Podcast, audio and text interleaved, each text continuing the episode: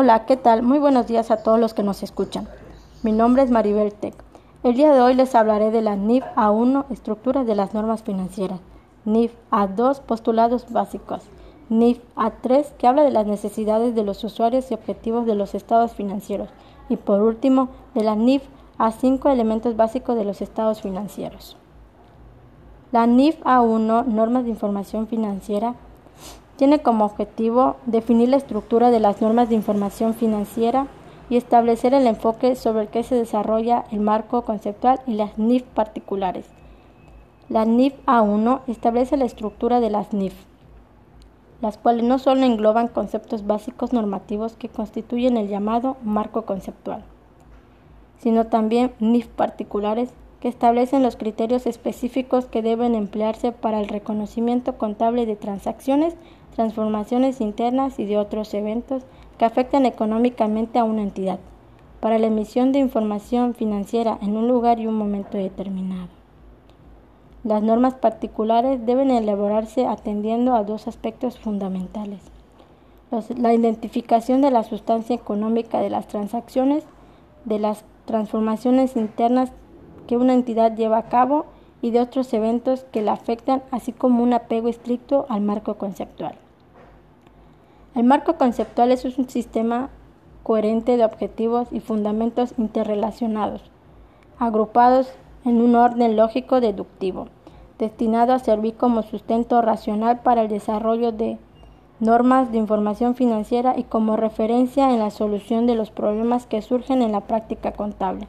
La característica esencial del marco conceptual en su versión es su dedicada orientación a la satisfacción de las necesidades de los usuarios generales, insertándose, de lleno, insertándose en la visión de proporcionar información útil para la toma de decisiones económicas. En el marco se establece un conjunto de postulados a proporciones básicas que describen y rigen el entorno en el cual debe funcionar el sistema de información contable. Esta norma introduce el concepto de reconocimiento contable como el proceso de evaluar, presentar y revelar los efectos de las transacciones, transformaciones internas que realiza una entidad y de otros eventos que la afectan económicamente. Es en NIF particulares donde se establecen tratamientos reconocimientos contables más concretos. La NIF A2 postulados básicos.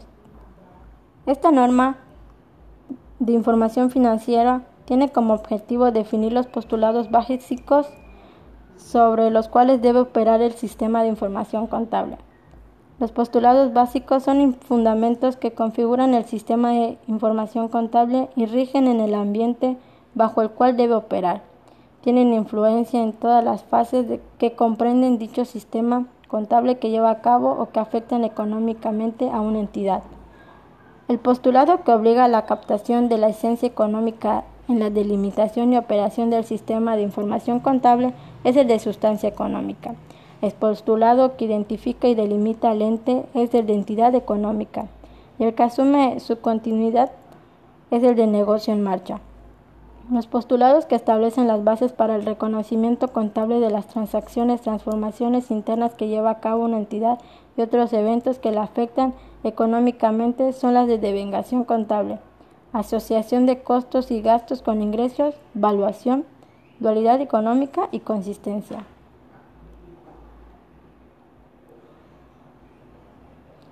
La NIF A3, necesidades de los usuarios y objetivos de los estados financieros.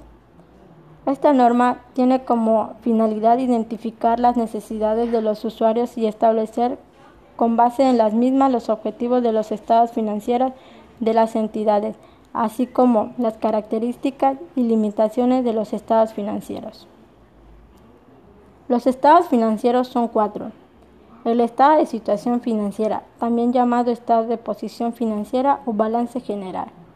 El estado de resultado integral para entidades lucrativas o en su caso el estado de actividades para entidades con propósitos no lucrativos. El estado de cambios en el capital contable en el caso de entidades lucrativas.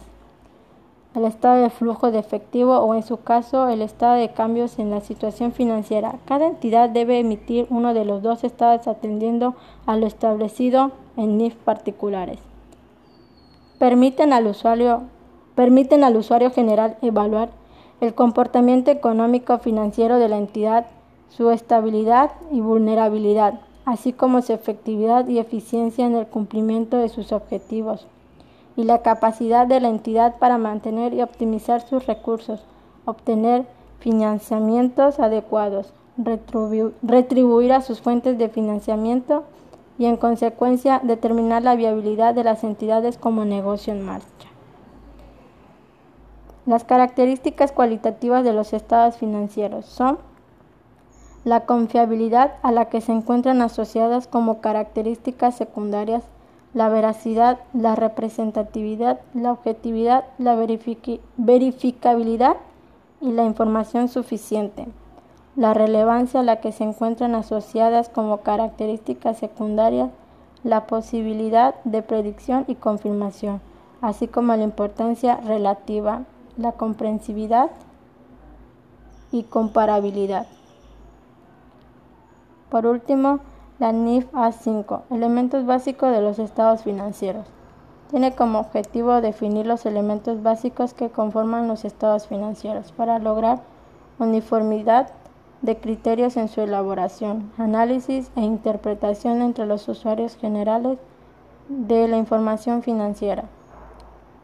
Los elementos básicos de los estados financieros son los activos, los pasivos y el capital contable de las entidades lucrativas, y los activos, los pasivos y el patrimonio contable de las entidades con propósitos no lucrativos.